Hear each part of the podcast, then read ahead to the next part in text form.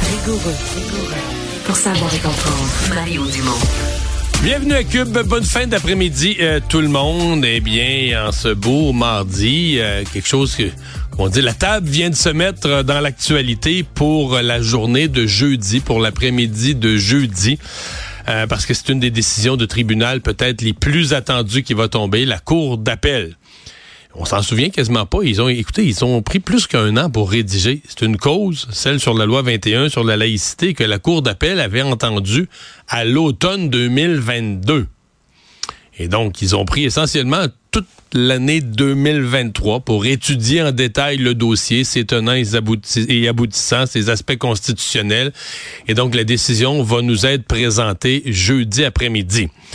Euh, Est-ce qu'on va invalider euh, la loi 21 sur la laïcité, quoi qu'elle est protégée là, par euh, la clause non-obstant?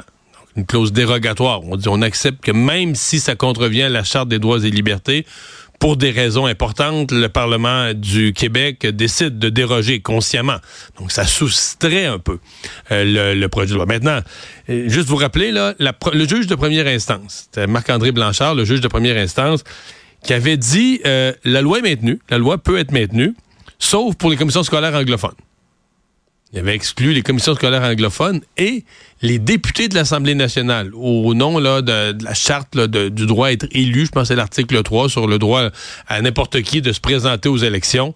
Euh, donc, c'était les restrictions. Mais pour le reste, pour les autres personnes en autorité, procureurs de la couronne, juges, enseignants pour les autres, donc la loi pouvait continuer de s'appliquer. Donc, que va dire la Cour d'appel?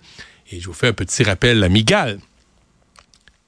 C'est sûr que ça va aller à la Cour suprême peu importe la décision jeudi après-midi. On va être curieux de la voir, mais on va savoir qu'elle n'est pas finale. C'est l'étape avant la Cour suprême. Donc, ça va être porté 99,9% des chances, ça va être porté à la Cour suprême. Mais Justin Trudeau, si vous avez une bonne mémoire, vous allez vous souvenir qu'à la dernière élection, il n'avait pas le goût de répondre à cette question-là, mais il a été poussé fort. Il a fini par reconnaître que le gouvernement fédéral allait s'impliquer dans la cause. Donc, pour l'étape finale, il y aura les avocats, les procureurs les équipes de procureurs du gouvernement fédéral qui vont embarquer dans le ring contre le Québec, embarquer dans l'arène juridique à la Cour suprême contre le Québec pour essayer de faire invalider la loi, de plaider donc qu'elle est euh, inconstitutionnelle. Donc euh, c'est comme une grosse affaire qui s'enclenche à partir de jeudi.